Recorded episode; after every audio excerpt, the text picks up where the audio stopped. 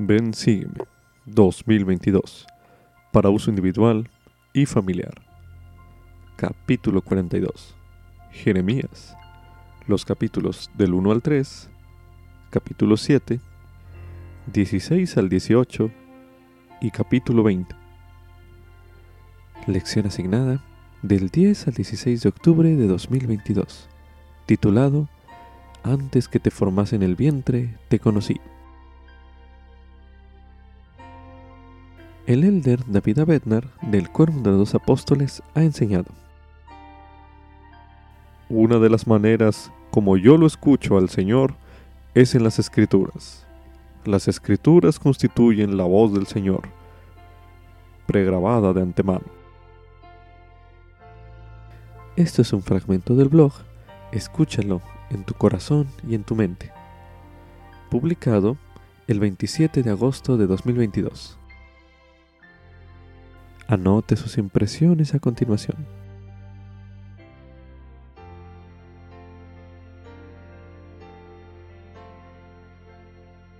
Al principio, Jeremías no creía que podría ser un buen profeta.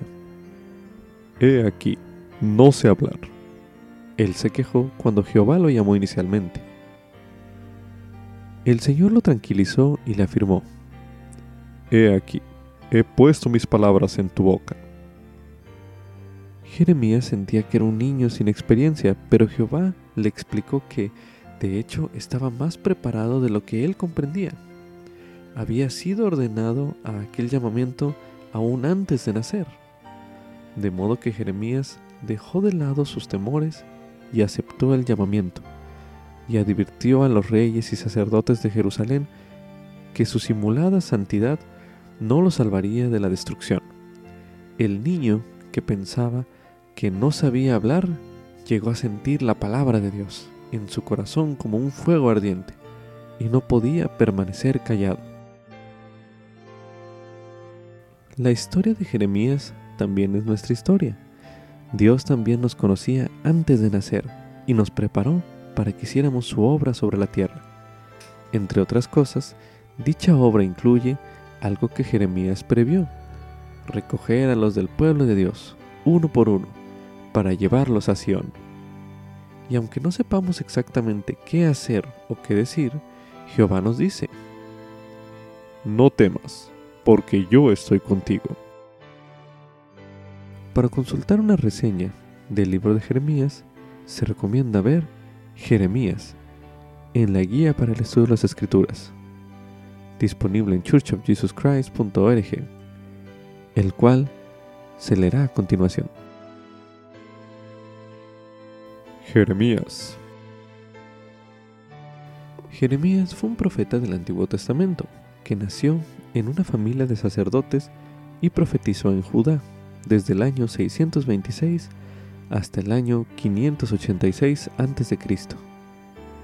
Vivió en los días de otros grandes profetas, Leí, Ezequiel, Oseas y Daniel. Jeremías fue ordenado en la vida preternal para ser profeta. Durante los aproximadamente 40 años que sirvió como profeta, predicó en contra de la idolatría y la inmoralidad en el pueblo judío. Tuvo que hacer frente a la constante oposición y a los insultos. Después de la caída de Jerusalén, los judíos que se escaparon a Egipto llevaron consigo a Jeremías, en donde, según la tradición, lo mataron a pedradas. El libro de Jeremías. En los capítulos del 1 al 6 se encuentran las profecías que se dieron durante el reinado de Josías. En los capítulos del 7 al 20 se encuentran las profecías del reinado de Joacim. En los capítulos del 21 al 38 se habla del reinado de Sedequías. En los capítulos del 39 al 44 se encuentran profecías y se describen los acontecimientos históricos que ocurrieron después de la caída de Jerusalén.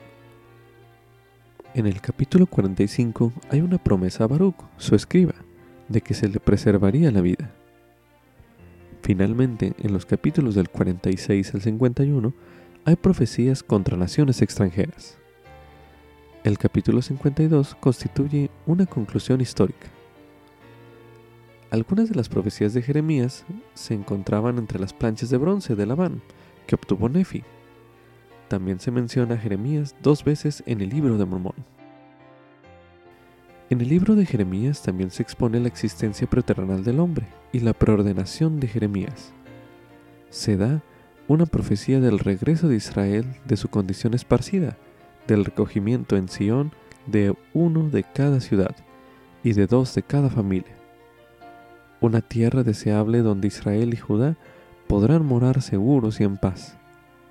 Y una profecía de que el Señor recogerá a Israel de los países del norte por medio de muchos pescadores y cazadores que Él enviará para encontrarlo.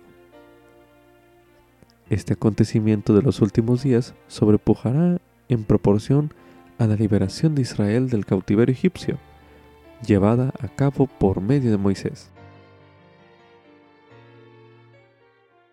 Como subtítulo, los profetas son llamados a hablar la palabra del Señor.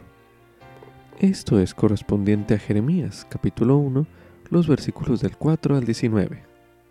En el capítulo 7, los versículos del 1 al 7.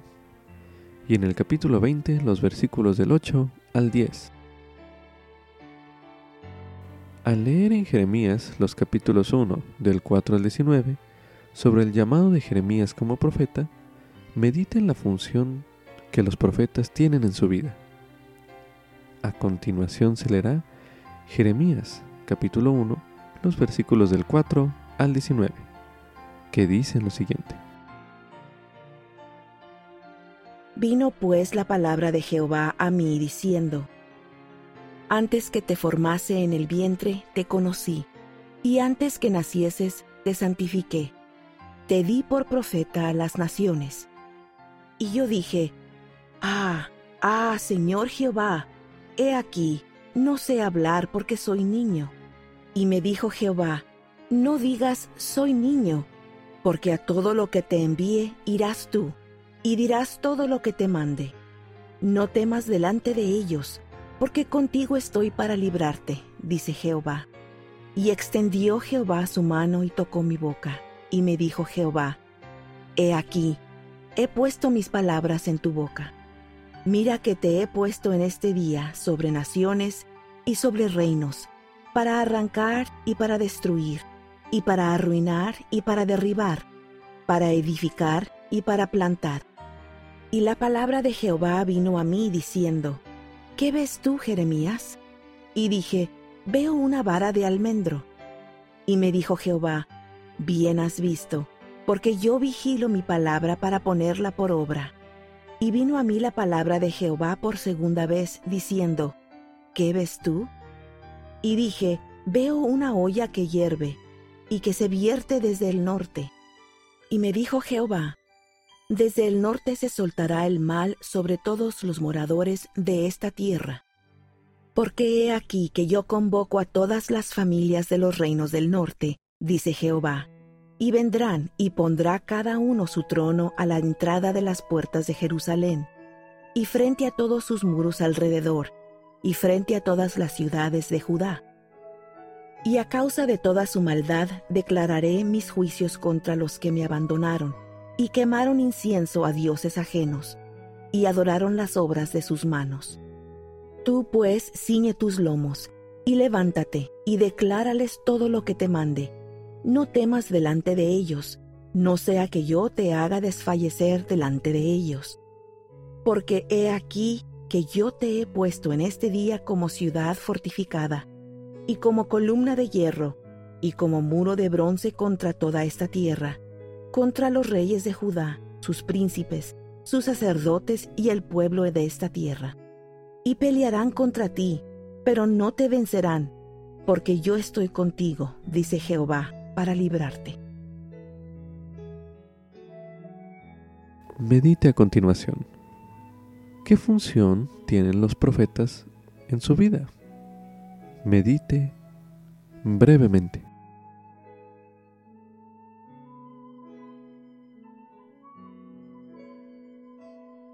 A continuación se leerá en Jeremías capítulo 7 los versículos del 1 al 7, que dicen lo siguiente.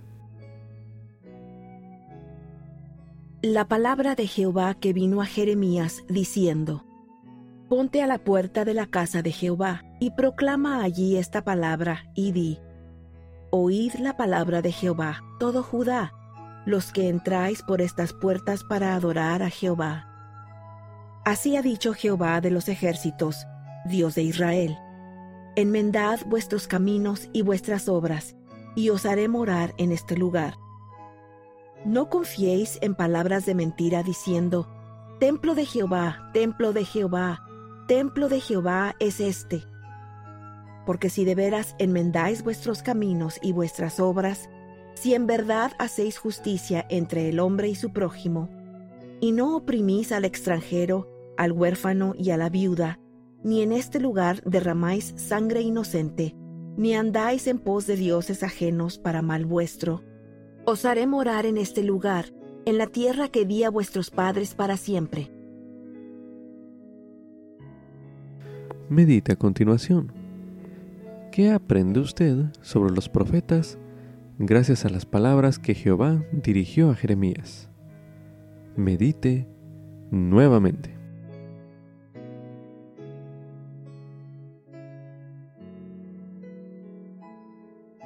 Con frecuencia, la predicación de Jeremías era rechazada.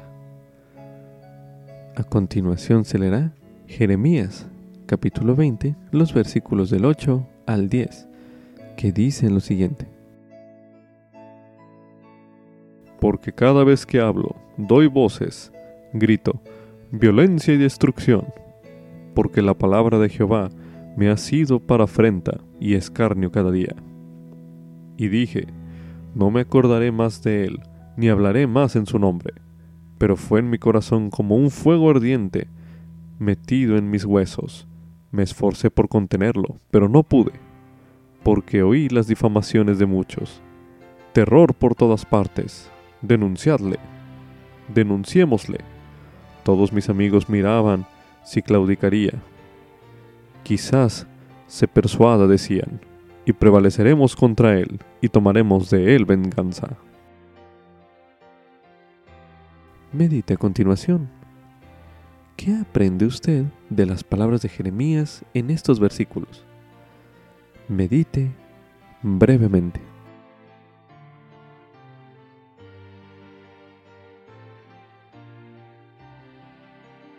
Medite a continuación. ¿Qué aprende usted de las palabras de Jeremías en estos versículos? Medite nuevamente.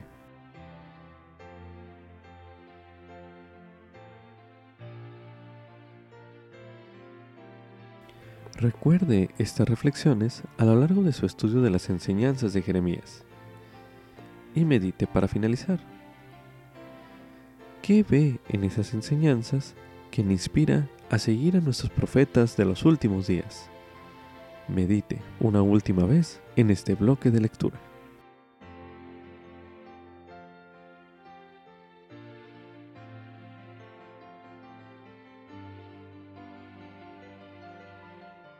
Como subtítulo, Dios me conocía antes de que naciera.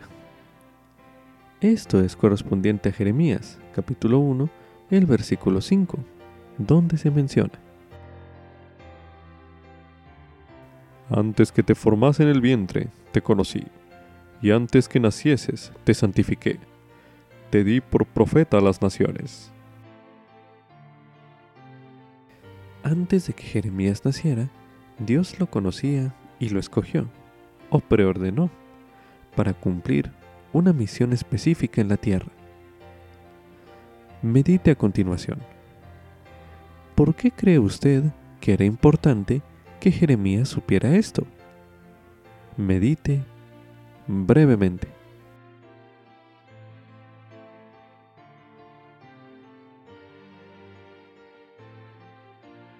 Dios también le conocía a usted antes de que naciera y le preordenó para ciertas responsabilidades específicas. A continuación se leerá en el libro de Alma, en el capítulo 13, los versículos del 1 al 4, que dicen lo siguiente. Y además, hermanos míos, quisiera dirigir vuestros pensamientos hacia la época en que el Señor Dios dio estos mandamientos a sus hijos. Y quisiera que os acordaseis de que el Señor Dios ordenó sacerdotes, según su santo orden, que era según el orden de su Hijo, para enseñar estas cosas al pueblo. Y esos sacerdotes fueron ordenados, según el orden de su Hijo, de una manera que haría saber al pueblo el modo de esperar anhelosamente a su Hijo, para recibir la redención. Y esta es la manera conforme la cual fueron ordenados, habiendo sido llamados y preparados desde la fundación del mundo, de acuerdo con la presencia de Dios, por causa de su fe excepcional y buenas obras, habiéndoseles concedido primeramente escoger el bien o el mal, por lo que, habiendo escogido el bien y ejercido una fe sumamente grande, son llamados por un santo llamamiento. Sí, con ese santo llamamiento que, con una redención preparatoria y de conformidad con ella, se dispuso para tales seres. Y así, por motivo de su fe, han sido llamados a este santo llamamiento, mientras que otros rechazaban el Espíritu de Dios a causa de la dureza de sus corazones y la ceguedad de su mente cuando de no haber sido por esto hubieran podido tener tan grande privilegio como sus hermanos. Ahora leeremos en Doctrina y Convenios, en la sección 138, los versículos del 53 al 56, que dicen lo siguiente.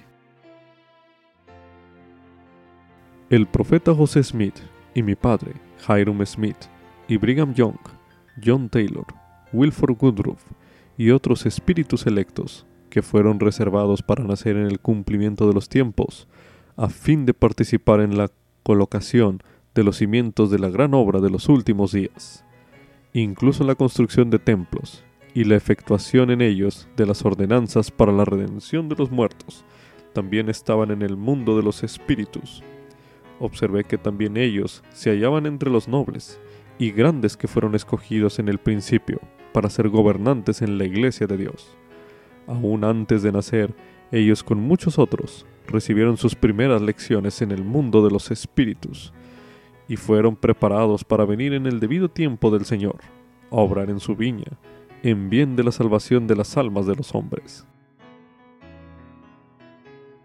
Ahora leeremos en el libro de Abraham, en el capítulo 3, los versículos del 22 al 23, que dicen lo siguiente. Y el Señor me había mostrado a mí, Abraham, las inteligencias que fueron organizadas antes de que existiera el mundo. Y entre todas estas había muchas de las nobles y grandes. Y vio Dios que estas almas eran buenas, y estaban en medio de ellas. Y dijo, A estos haré mis gobernantes, pues estaba entre aquellos que eran espíritus. Y vio que eran buenos, y me dijo, Abraham, tú eres uno de ellos fuiste escogido antes de nacer. Medite a continuación. ¿Qué diferencia marca en su vida el entender eso? Medite brevemente.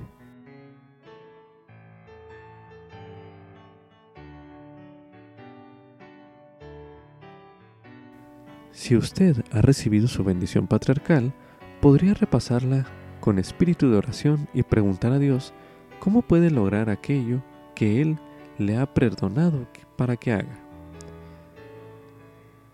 Si es así, coloque pausa al video y haga este ejercicio ahora mismo.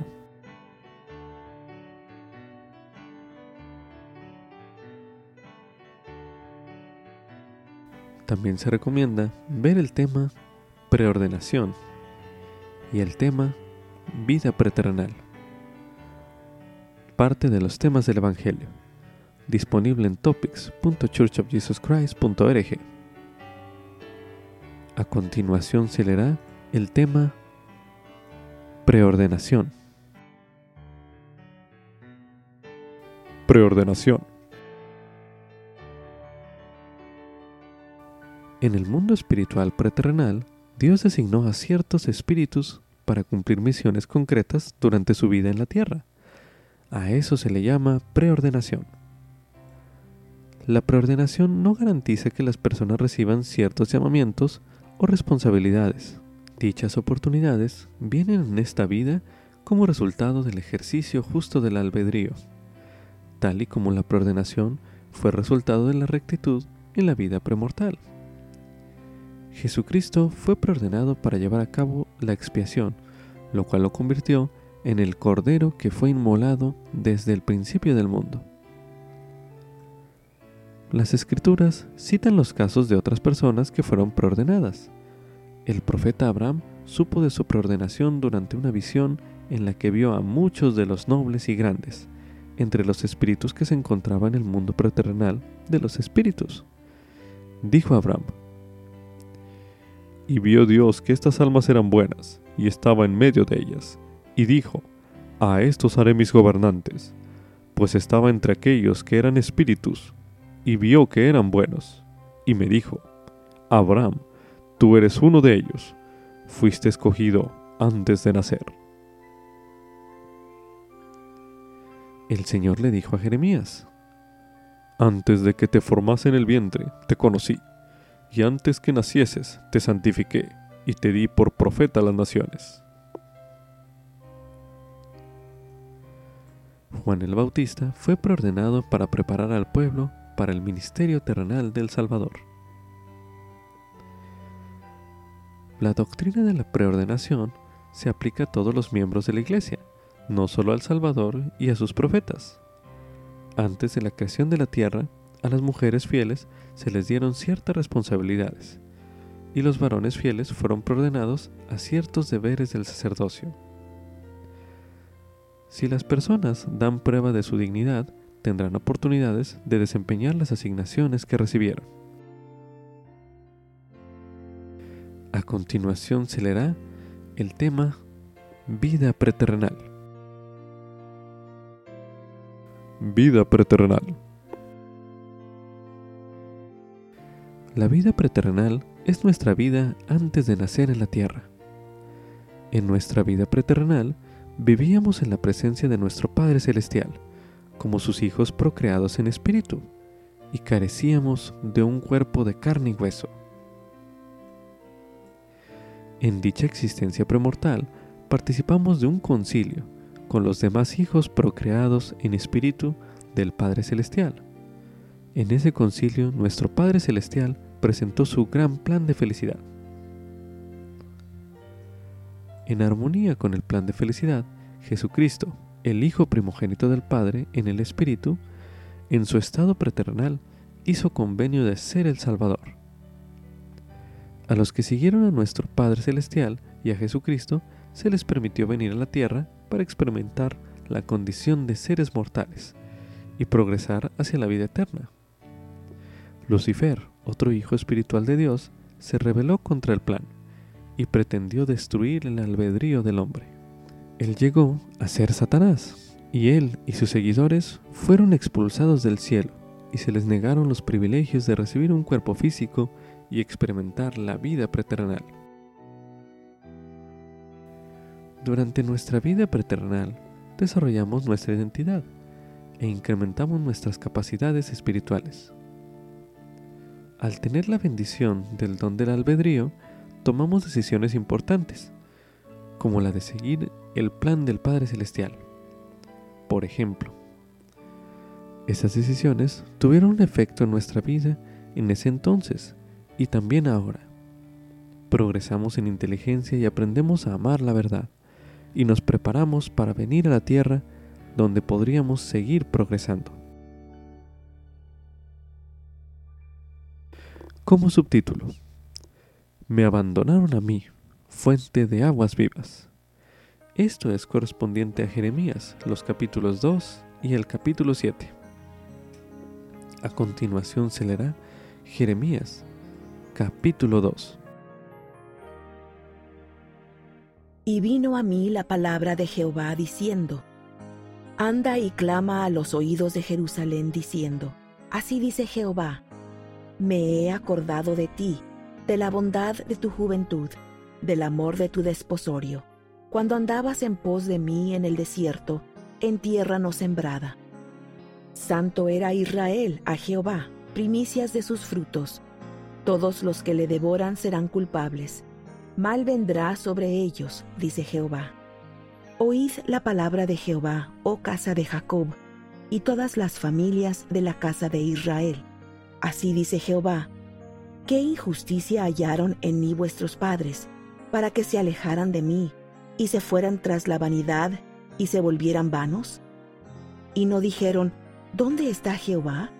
Que nos hizo subir de la tierra de Egipto, que nos condujo por el desierto, por una tierra desierta y llena de fosos, por tierra seca y de sombra de muerte, por una tierra por la cual no pasó varón, ni allí habitó hombre alguno?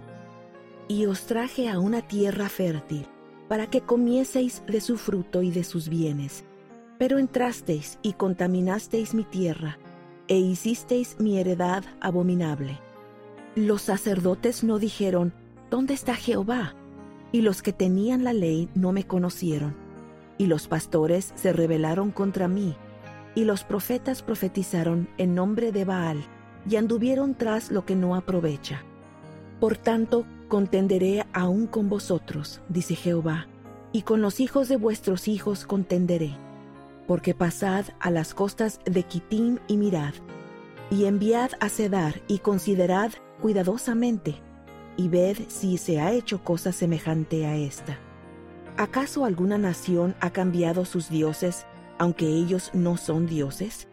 Sin embargo, mi pueblo ha cambiado su gloria por lo que no aprovecha. Espantaos, oh cielos, por esto, y temblad. Horrorizaos en gran manera, dice Jehová, porque dos males ha hecho mi pueblo. Me abandonaron a mí, fuente de aguas vivas, y cavaron para sí cisternas, cisternas rotas que no retienen el agua. ¿Es Israel siervo? ¿Es esclavo nacido en casa? ¿Por qué se ha convertido en presa? Los cachorros del león rugieron contra él, dieron su voz y asolaron su tierra. Quemadas están sus ciudades, sin morador. Aún los hijos de Memphis y de Tafnes te quebrantaron la coronilla. ¿No te acarrió esto el haber abandonado a Jehová tu Dios cuando te conducía por el camino? Ahora pues, ¿qué tienes tú en el camino de Egipto para que bebas agua del Nilo? ¿Y qué tienes tú en el camino de Asiria para que bebas agua del río? Tu maldad te castigará y tu rebeldía te condenará. Reconoce pues y ve cuán malo y amargo es el haber abandonado a Jehová tu Dios y el no tener temor de mí, dice el Señor, Jehová de los ejércitos. Porque desde hace mucho tiempo yo quebré tu yugo y rompí tus ataduras, y dijiste, no serviré con todo eso, sobre todo collado alto y debajo de todo árbol frondoso, te acostabas como ramera. Y yo te planté, vid escogida, simiente verdadera toda ella. ¿Cómo pues te me has convertido en sarmiento de vida extraña? Aunque te laves con lejía y amontones jabón sobre ti, la mancha de tu iniquidad está delante de mí, dice Jehová el Señor. ¿Cómo dices, no soy impura, nunca anduve tras los Baales? Mira tu proceder en el valle, reconoce lo que has hecho, dromedaria ligera que tuerce sus caminos. Asna montés, acostumbrada al desierto, que en su ardiente deseo olfatea el viento. En el tiempo de su celo, ¿quién la detendrá? Todos los que la busquen no se cansarán, en su mes la hallarán. Guarda tus pies de andar descalzos y tu garganta de la sed. Mas dijiste, no hay esperanza, no, porque a extraños he amado, y tras ellos he de ir. Como se avergüenza el ladrón cuando es descubierto, así se avergonzarán los de la casa de Israel, ellos, sus reyes, sus príncipes, sus sacerdotes y sus profetas, que dicen a un leño, mi padre eres tú, y a una piedra, tú me has engendrado, pues me volvieron la espada y no el rostro. Y en el tiempo de su calamidad dicen, levántate y sálvanos. ¿Y dónde están tus dioses que hiciste para ti? Levántense ellos, a ver si te pueden salvar en el tiempo de tu aflicción. porque según el número de tus ciudades, oh Judá, fueron tus dioses. ¿Por qué contendéis conmigo? Todos vosotros os rebelasteis contra mí, dice Jehová. En vano he azotado a vuestros hijos, no han aceptado corrección. Vuestra propia espada ha devorado a vuestros profetas como león destrozador. Oh generación, ved vosotros la palabra de Jehová. ¿He sido yo para Israel un desierto o una tierra de tinieblas? ¿Por qué ha dicho mi pueblo, somos libres? ¿Nunca más vendremos a ti? ¿Se olvida la virgen de su atavío o la desposada de sus galas? Pero mi pueblo se ha olvidado de mí por innumerables días. ¿Por qué adornas tu camino para hallar amor? Pues aún a las malvadas enseñaste tus caminos. Aún en tus faldas se halló la sangre de las almas de los pobres inocentes no los hallaste en tu búsqueda secreta, sino en todas estas cosas. Y dices, porque soy inocente, de cierto su ira se ha apartado de mí. He aquí, yo entraré en juicio contigo, porque has dicho, no he pecado. ¿Por qué das tantas vueltas, cambiando tus caminos? También serás avergonzada por Egipto, como fuiste avergonzada por Asiria. También saldrás de allí con tus manos sobre la cabeza, porque Jehová desechó a aquellos en quienes confiabas, y no prosperarás con ellos. A continuación se leerá Jeremías, capítulo 7.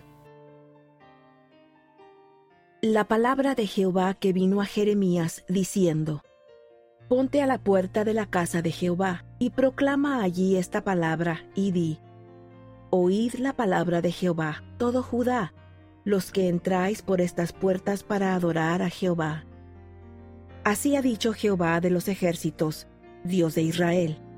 Enmendad vuestros caminos y vuestras obras, y os haré morar en este lugar. No confiéis en palabras de mentira diciendo, Templo de Jehová, templo de Jehová, templo de Jehová es este porque si de veras enmendáis vuestros caminos y vuestras obras, si en verdad hacéis justicia entre el hombre y su prójimo, y no oprimís al extranjero, al huérfano y a la viuda, ni en este lugar derramáis sangre inocente, ni andáis en pos de dioses ajenos para mal vuestro, os haré morar en este lugar, en la tierra que di a vuestros padres para siempre. He aquí, vosotros confiáis en palabras de mentira que no aprovechan. Hurtáis, matáis y cometéis adulterio, y juráis falsamente, y quemáis incienso a Baal, y andáis tras dioses extraños que no conocéis. Y ahora venís y os ponéis delante de mí en esta casa sobre la cual es invocado mi nombre, y decís, librados somos, para hacer todas estas abominaciones? ¿Es cueva de ladrones delante de vuestros ojos esta casa, sobre la cual es invocado mi nombre? He aquí que también yo lo he visto, dice Jehová. Id pues ahora a mi lugar en Silo, donde hice morar mi nombre al principio, y ved lo que le hice por la maldad de mi pueblo Israel.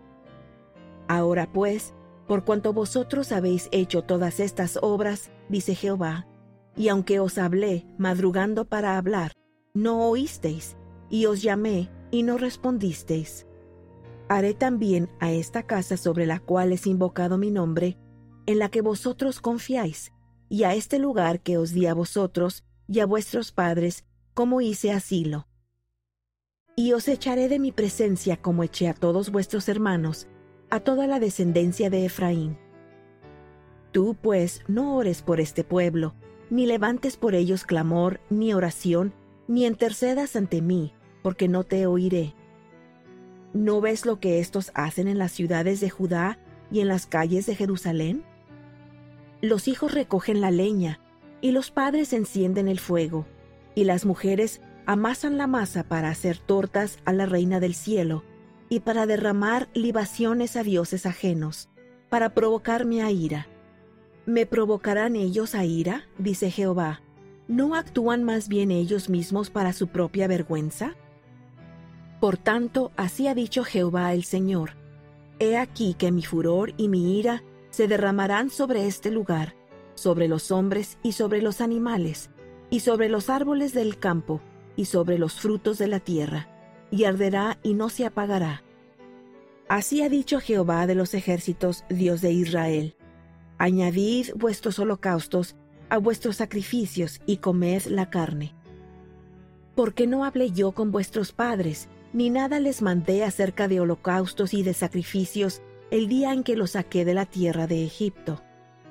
Mas esto les mandé, diciendo, Escuchad mi voz, y yo seré vuestro Dios, y vosotros seréis mi pueblo, y andad en todo camino que os mande, para que os vaya bien. Y no escucharon ni inclinaron su oído, sino que caminaron en sus propios consejos, en la dureza de su malvado corazón, y fueron hacia atrás y no hacia adelante. Desde el día en que vuestros padres salieron de la tierra de Egipto hasta hoy, y os envié a todos los profetas, mis siervos, cada día madrugando y enviándolos. Pero no me escucharon ni inclinaron su oído, sino que endurecieron su cerviz e hicieron peor que sus padres. Tú pues les dirás todas estas palabras, pero no te escucharán, y los llamarás, pero no te responderán. Les dirás, por tanto, Esta es la nación que no escuchó la voz de Jehová su Dios, ni aceptó corrección, pereció la verdad, y de la boca de ellos fue cortada. Corta el cabello de tu coronilla y arrójalo, y levanta llanto sobre las alturas, porque Jehová ha desechado y abandonado a la generación objeto de su ira. Porque los hijos de Judá han hecho lo malo ante mis ojos, dice Jehová pusieron sus abominaciones en la casa sobre la cual mi nombre fue invocado, profanándola, y han edificado los lugares altos de Tofet, que está en el valle del hijo de Inom, para quemar en el fuego a sus hijos y a sus hijas, cosa que yo no les mandé ni estuvo en mi corazón. Por tanto, he aquí vendrán días, ha dicho Jehová, en que no se dirá más Tofet ni valle del hijo de Inom, sino valle de la matanza, y serán enterrados en Tofet, por no haber lugar. Y los cuerpos muertos de este pueblo serán para comida de las aves del cielo y de las bestias de la tierra, y no habrá quien las espante. Y haré cesar de las ciudades de Judá y de las calles de Jerusalén la voz de gozo y la voz de alegría, la voz del esposo y la voz de la esposa, porque la tierra será desolada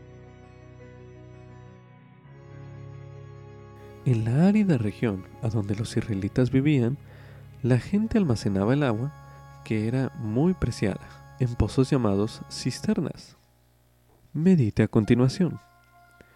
¿Por qué cree usted que sería mejor recibir el agua de una fuente o manantial que depender de una cisterna? Medite brevemente.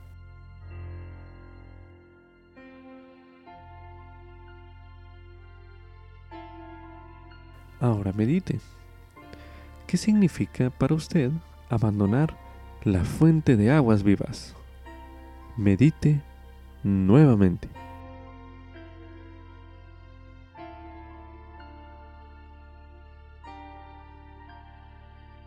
Medite a continuación. ¿Qué cree usted que pueda simbolizar las cisternas rotas que se mencionan en estos capítulos? Medite nuevamente.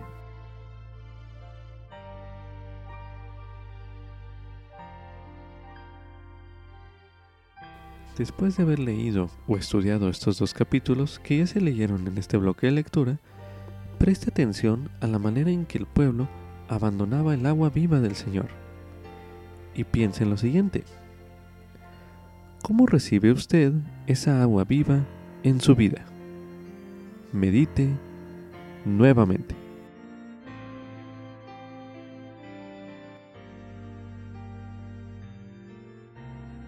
El capítulo 7 de Jeremías se dirige a los que entraban por las puertas de la casa de Jehová para adorar a Jehová, pero que a pesar de esa apariencia de devoción por fuera, eran culpables de grandes iniquidades.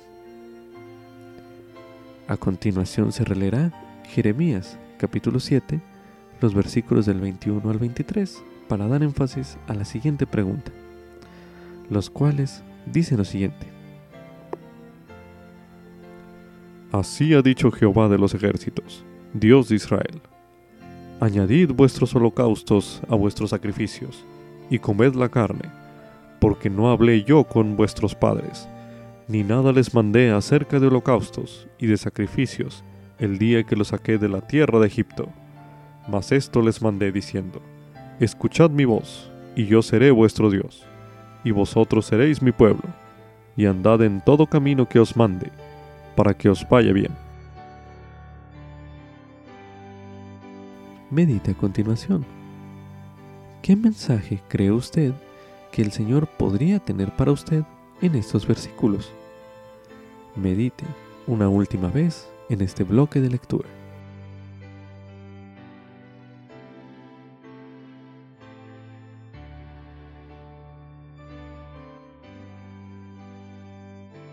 Como subtítulo, Jehová recogerá a su pueblo. Esto es correspondiente a Jeremías en el capítulo 3, los versículos del 14 al 18, y en el capítulo 16, los versículos del 14 al 21. A continuación se leerá Jeremías, capítulo 3, los versículos del 14 al 18, que dicen lo siguiente. Convertíos, hijos rebeldes, dice Jehová, porque yo soy vuestro esposo, y os tomaré uno de cada ciudad, y dos de cada familia, y os llevaré a Sion. Y os daré pastores, según mi corazón, que os apacienten con conocimiento y con entendimiento. Y acontecerá que cuando os multipliquéis y crezcáis en la tierra, en aquellos días, dice Jehová, no se dirá más, arca del convenio de Jehová, no vendrá el pensamiento, ni se acordarán de ella, ni la visitarán, ni se hará otra más.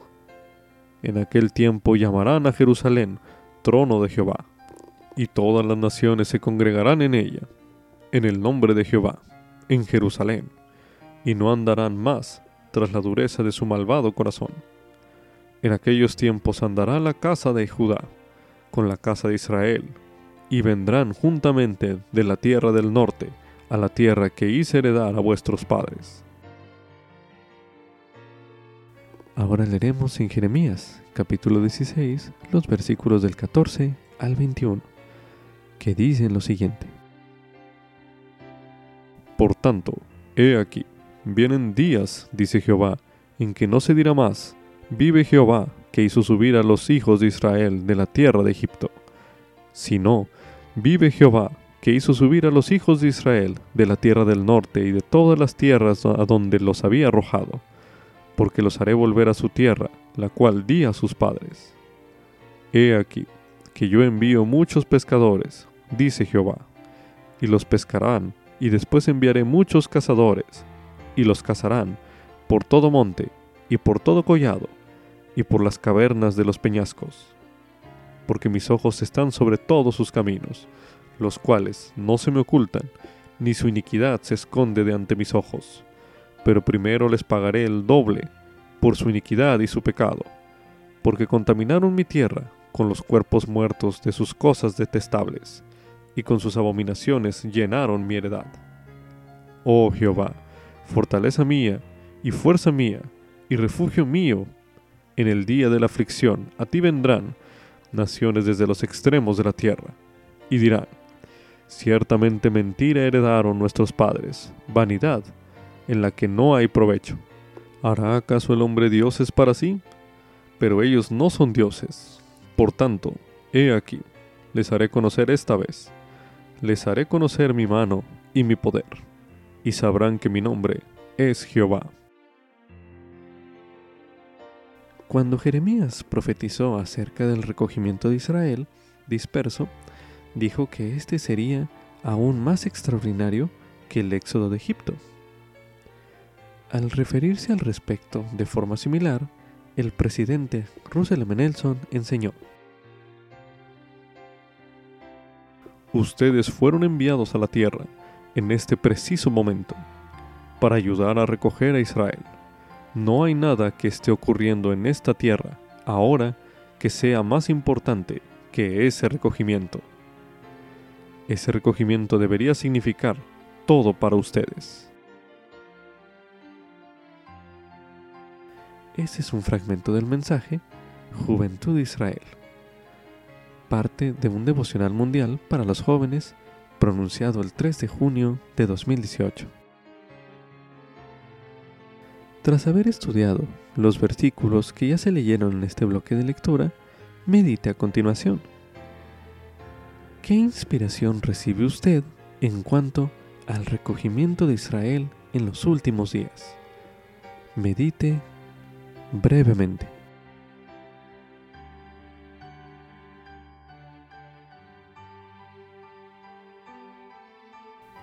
Ahora medite.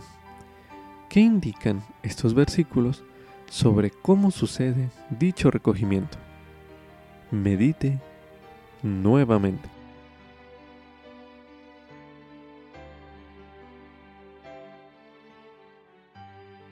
A continuación escucharemos el mensaje Juventud de Israel por el presidente Russell M. Nelson y la hermana Nelson pronunciado como parte de un devocional mundial para los jóvenes el 3 de junio de 2018, el cual escucharemos a continuación. Mis queridos jóvenes hermanos y hermanas, ciertamente estos son los últimos días y el Señor está acelerando su obra para recoger a Israel. Ese recogimiento es lo más importante que se está llevando a cabo hoy en la tierra. Nada se le compara en magnitud, Nada se le compara en importancia, nada se le compara en majestad. Y si eligen hacerlo, si lo desean, pueden formar gran parte de él. Pueden formar parte de algo grandioso, algo espectacular, algo majestuoso. Cuando hablamos del recogimiento, simplemente estamos diciendo esta verdad fundamental.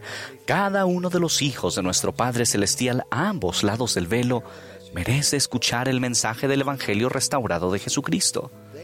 Ellos deciden por sí mismos si quieren saber más. Aquellos cuyo linaje proviene de las diversas tribus de Israel son aquellos cuyos corazones tienen más probabilidad de volverse al Señor, quien dijo, Mis ovejas oyen mi voz, y yo las conozco, y me siguen. Los que pertenecen a la casa de Israel reconocerán con más facilidad al Señor Jesucristo como su Salvador y desearán ser congregados en su redil. Querrán convertirse en miembros de su iglesia, hacer convenios con Él y con nuestro Padre Celestial y recibir sus ordenanzas esenciales. El Señor le dijo al profeta José Smith que ahora, o sea, nuestros días, es la hora novena y la última vez que llamará a obreros a su viña para el expreso propósito de reunir a los escogidos de los cuatro extremos de la tierra. Mi pregunta esta noche a cada uno de ustedes entre los 12 y 18 años de edad es esta. ¿Les gustaría formar gran parte del desafío más grande de la causa más sublime y de la obra más grandiosa de la tierra hoy en día? ¿Les gustaría ayudar a recoger a Israel durante estos preciados últimos días? ¿Estarían ustedes, los escogidos, dispuestos a ayudar a encontrar a los escogidos que no han escuchado el mensaje del Evangelio restaurado? ¿Les gustaría ser los ligeros mensajeros de los que habló el profeta Isaías? Ahora bien, el participar en el recogimiento de Israel requiere cierto sacrificio de su parte. Incluso quizás requiera algunos cambios en su vida. Y definitivamente requerirá parte de su tiempo y energía y los talentos que Dios les ha dado. ¿Aún les interesa? Piensen en la emoción y la urgencia de todo. Cada profeta, comenzando con Adán, ha visto nuestros días y cada profeta ha hablado sobre nuestro día en, en que Israel sería recogido y el mundo estaría preparado para la segunda venida del Salvador. Piensen en ello. De todas las personas que han vivido en el planeta Tierra, nosotros somos los que participaremos en este último y grandioso recogimiento. ¡Qué gran emoción! Nuestro Padre Celestial ha reservado a muchos de sus espíritus más nobles, quizás podría decir su mejor equipo para esta fase final. Esos nobles espíritus, esos excelentes jugadores, esos héroes, son ustedes. Testifico que ahora es ese recogimiento y es real. En el año en que nací, el número total de miembros de la iglesia era de menos de 600 mil. Y no había miembros en Sudamérica. Actualmente hay más de 16 millones de miembros en todo el mundo, con casi 3 millones de miembros en Sudamérica. Permítanme que les cuente una experiencia que tuve en 1979, cuando era presidente general de la escuela dominical.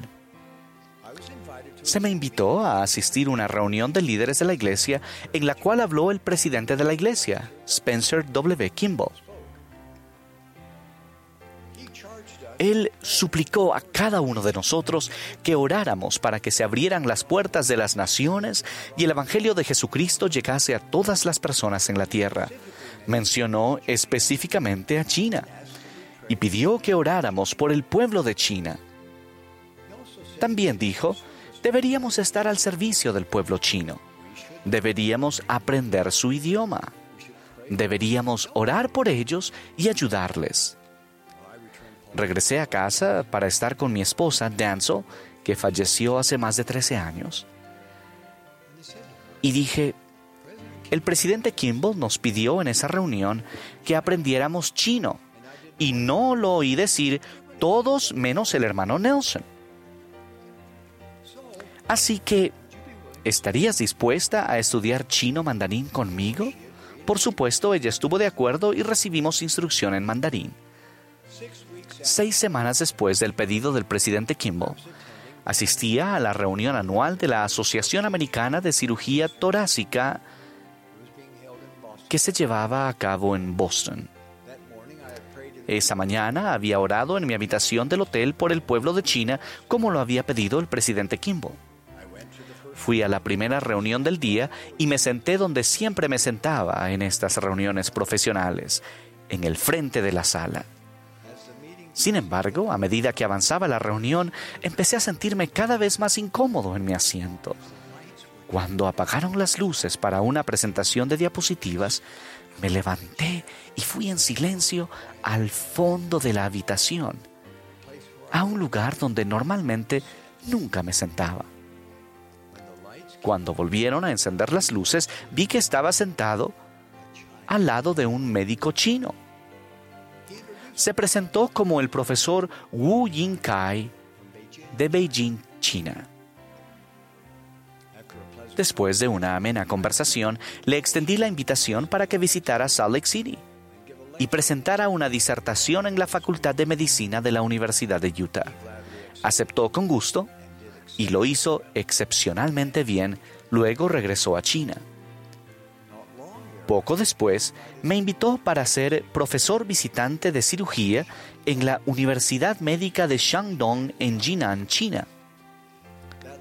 Eso dio lugar a invitaciones posteriores para que sirviera como profesor visitante en dos universidades más en China. Esas maravillosas experiencias profesionales, antes de ser llamado a integrar los doce, culminaron cuando los cirujanos chinos me pidieron que realizara una operación de corazón abierto para salvar la vida de su estrella de ópera más famosa. Eso hice. Y afortunadamente, esa operación fue un éxito. Esta fue, por cierto, la última que realicé en mi vida profesional. Durante casi 40 años he estado orando por la gente de China me regocijo en mi asociación con colegas médicos y otros amigos de ese país. Qué alegría me da que se me reconozca oficialmente como un viejo amigo de China.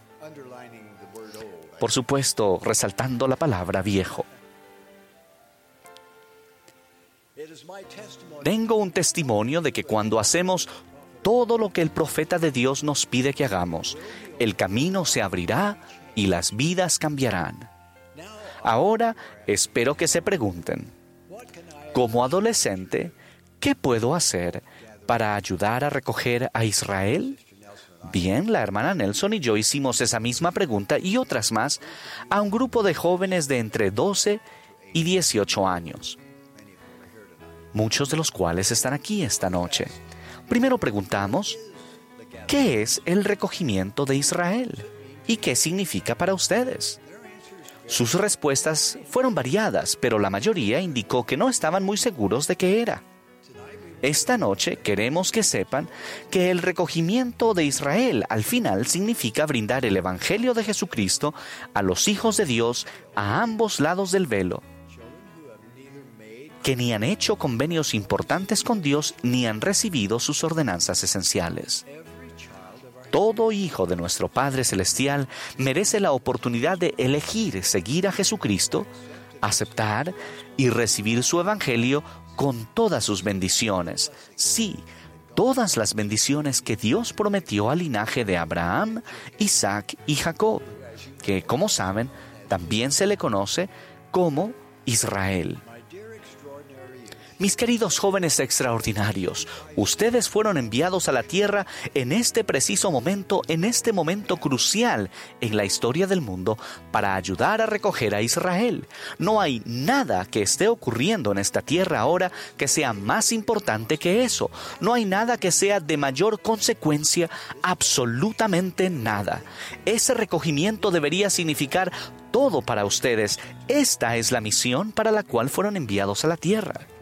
Así que mi pregunta es, ¿están dispuestos a enrolarse en el batallón de jóvenes del Señor para ayudar a recoger a Israel? Por favor, piensen en ello. No respondan por el momento. Volvamos a otras preguntas que la hermana Nelson y yo hicimos a nuestros jóvenes amigos. Preguntamos, si el profeta invitara a todas las personas de 12 a 18 años de la iglesia a enrolarse para ayudar a recoger a Israel, ¿qué estarían dispuestos a hacer?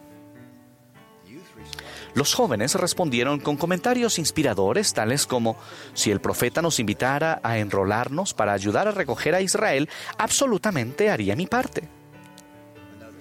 Alguien dijo, dejaría lo que estuviese haciendo y ayudaría y alguien más iría y haría lo que él me pidiera hacer, porque el profeta es un predicador de Dios.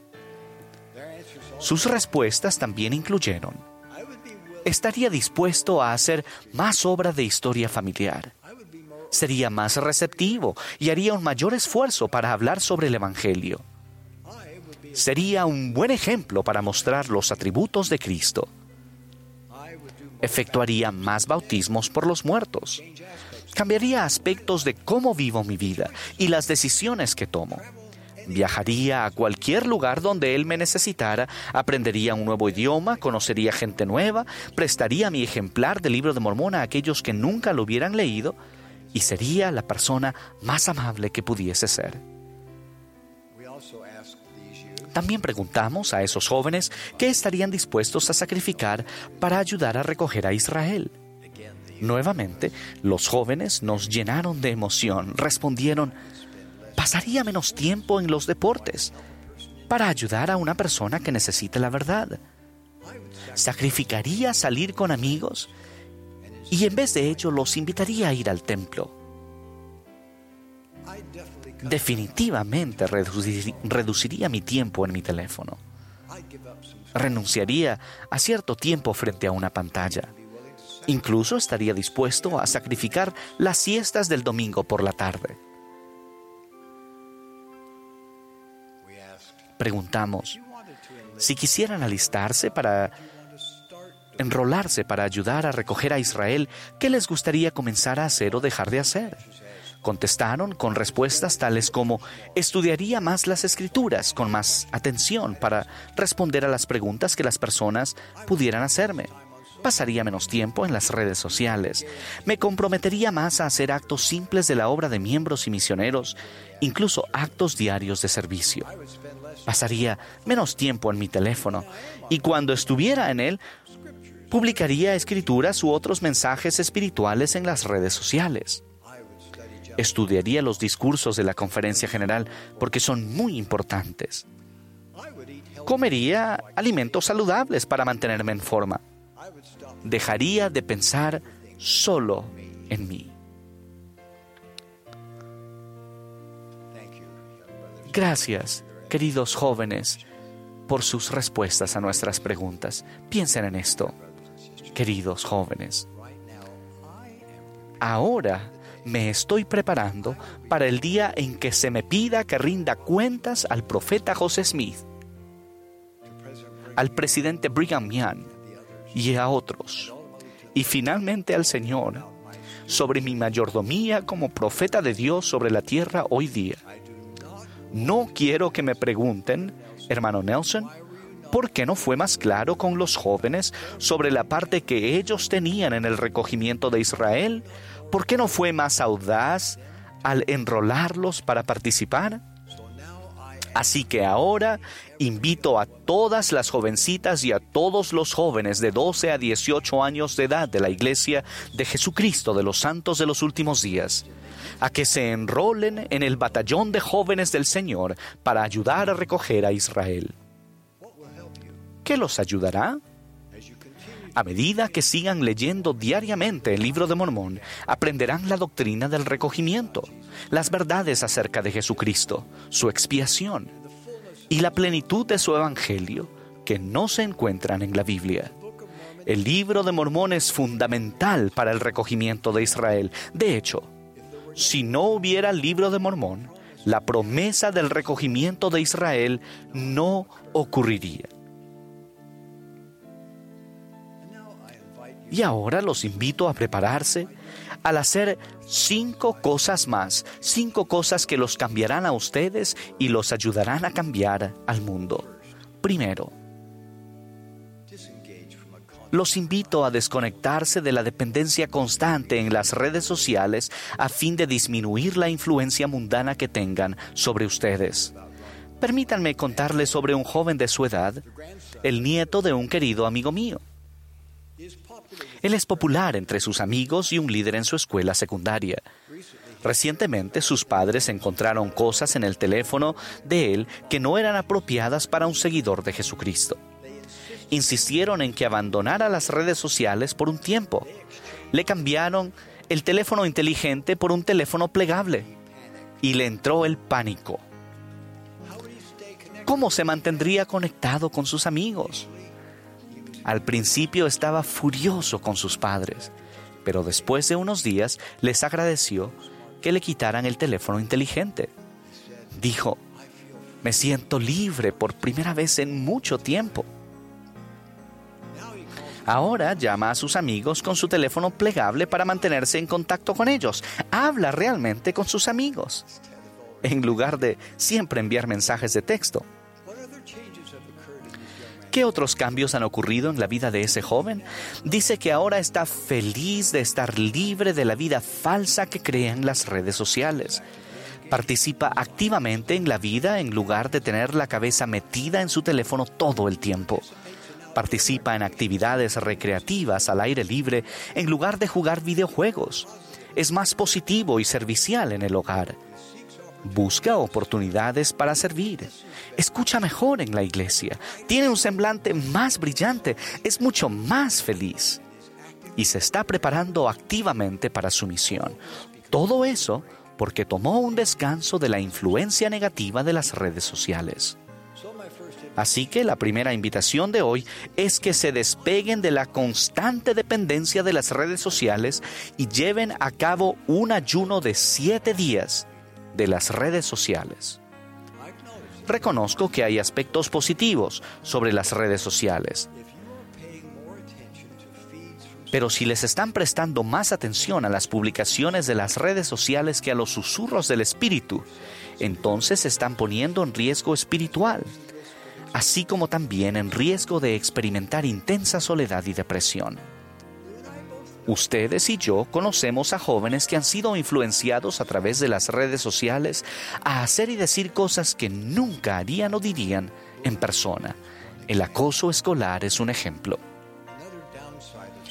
Otro lado negativo de las redes sociales es que crea una realidad falsa. Todos publican sus imágenes más divertidas, atrevidas y emocionantes, que crean la impresión errónea de que todos menos ustedes llevan una vida divertida, atrevida y emocionante. Gran parte de lo que aparece en sus diferentes fuentes de las redes sociales está distorsionado, si no es falso. Así que tomen un descanso de siete días de lo que es falso. Elijan siete días consecutivos y adelante. Vean si notan alguna diferencia en cómo se sienten y qué piensan, e incluso cómo piensan en esos siete días.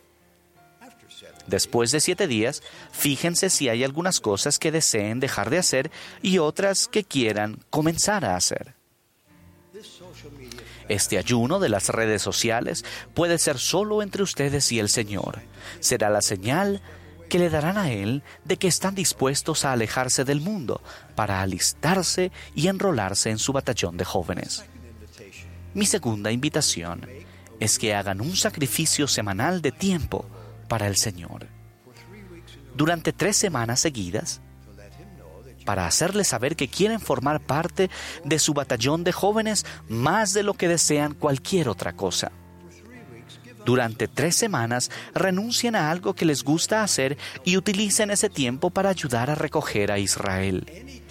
Cada vez que hacen algo que ayuda a cualquiera, a ambos lados del velo, a dar un paso hacia hacer convenios con Dios y recibir sus ordenanzas esenciales del bautismo y del templo, están ayudando a recoger a Israel. Es así de sencillo. Al orar en cuanto a ese sacrificio de tiempo, serán guiados para saber qué pueden dejar de lado esa semana y qué pueden hacer en su lugar para ayudar a recoger a Israel. Por ejemplo, un joven golfista podría renunciar a un juego de golf y dedicar ese tiempo en el bautisterio. Mi tercera invitación es que hagan una evaluación minuciosa de su vida con el Señor y tal vez con sus padres y su obispo, para asegurarse de que estén firmemente asentados en el camino de los convenios.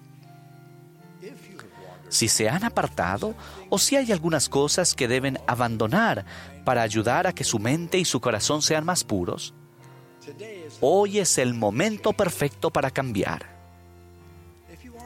Si no están seguros de cómo arrepentirse, hablen con su obispo, sus padres o ambos. Ellos les ayudarán a entender la expiación de Jesucristo, les ayudarán a experimentar la alegría que siempre trae el arrepentimiento verdadero. Por favor, no permanezcan un minuto más apartados del camino de los convenios.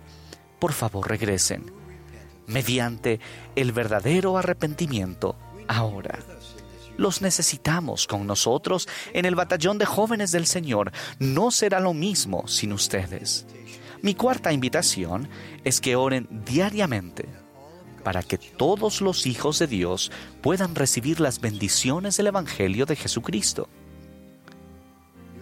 Ustedes y yo estamos viviendo para presenciar y continuaremos viendo el recogimiento de Israel con gran poder y ustedes pueden ser parte del poder detrás de ese recogimiento. Mi quinta invitación es que se destaquen y sean diferentes del mundo. Ustedes y yo sabemos que deben ser una luz para el mundo. Por lo tanto, el Señor necesita que luzcan, que hablen, que actúen y se vistan como un verdadero discípulo de Jesucristo. Si ustedes, sí, ustedes están viviendo en el mundo, pero tienen normas muy diferentes del mundo para ayudarles a evitar la mancha del mundo con el Espíritu Santo como su compañero, pueden ver más allá de la cultura de la fama que se ha vuelto tan popular en nuestra sociedad. Pueden ser más inteligentes de lo que han sido las generaciones anteriores. Y si a veces alguien dice que ustedes son raros, lleven esa distinción como una insignia de honor y alégrense de que su luz brille intensamente en este mundo cada vez más oscuro. Establezcan una norma para el resto del mundo Alégrense de ser diferentes. El folleto titulado Para la fortaleza de la juventud debe ser su norma. Esa es la norma que el Señor espera que todos sus jóvenes defiendan. Como su profeta humilde, les ruego que estudien ese folleto nuevamente. Con espíritu de oración, léanlo como nunca lo han leído, márquenlo. Hablen sobre las normas con sus amigos. Decidan cómo pueden vivir esas normas, sus normas, incluso con más precisión. Ustedes tienen su propia copia de modo que esta noche, al final de la reunión, si eligen enrolarse, por favor tomen una copia de Para la Fortaleza de la Juventud y obsequien esa nueva copia a un amigo que puede que no conozca las normas de ustedes o puede que no viva de acuerdo con ellas. Oren para saber quién necesita este folleto. Serán guiados y será emocionante. Ahora, permítanme resumir al revisar las cinco invitaciones que les hice para enrolarse en el batallón de jóvenes del Señor para recoger a Israel. 1. Lleven a cabo un ayuno, de siete días de las redes sociales. 2. Hagan un sacrificio semanal de tiempo para el Señor durante tres semanas. 3. Manténganse en el camino de los convenios. Si están fuera, arrepiéntanse y vuelvan al camino. 4. Oren diariamente para que todos los hijos de Dios puedan recibir las bendiciones del Evangelio de Jesucristo. 5. Destáquense. Sean diferentes. Sean una luz. Obsequien a un amigo una copia del folleto para la fortaleza de la juventud. Mis queridos, Jóvenes hermanos y hermanas, ustedes están entre lo mejor que el Señor jamás ha enviado a este mundo. Ustedes tienen la capacidad de ser más inteligentes y sabios y tener un impacto más grande en el mundo que cualquier generación anterior. Al concluir, los invito a que se unan a los jóvenes de todo el mundo y vivan la emoción de ser miembros del batallón de jóvenes del Señor en el ejército de Sión al entonar el último himno, Juventud de Israel. Porque este himno es sobre ustedes. Desde lo más profundo de mi alma testifico que esta es la obra del Dios Todopoderoso. Él vive. Jesús es el Cristo.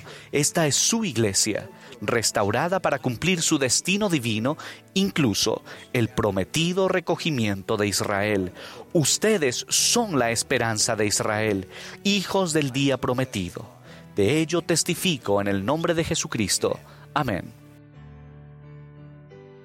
Medite a continuación.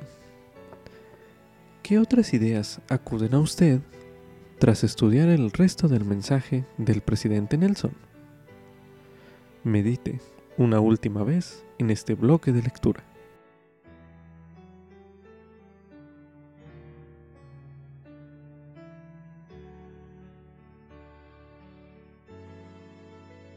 Con esto concluye Ven, sígueme 2022 para uso individual y familiar. Capítulo 42. Jeremías, capítulos del 1 al 3, capítulo 7 16 al 18 y capítulo 20. Lección asignada del 10 al 16 de octubre de 2022, titulado Antes de que te formas en el vientre, te conocí.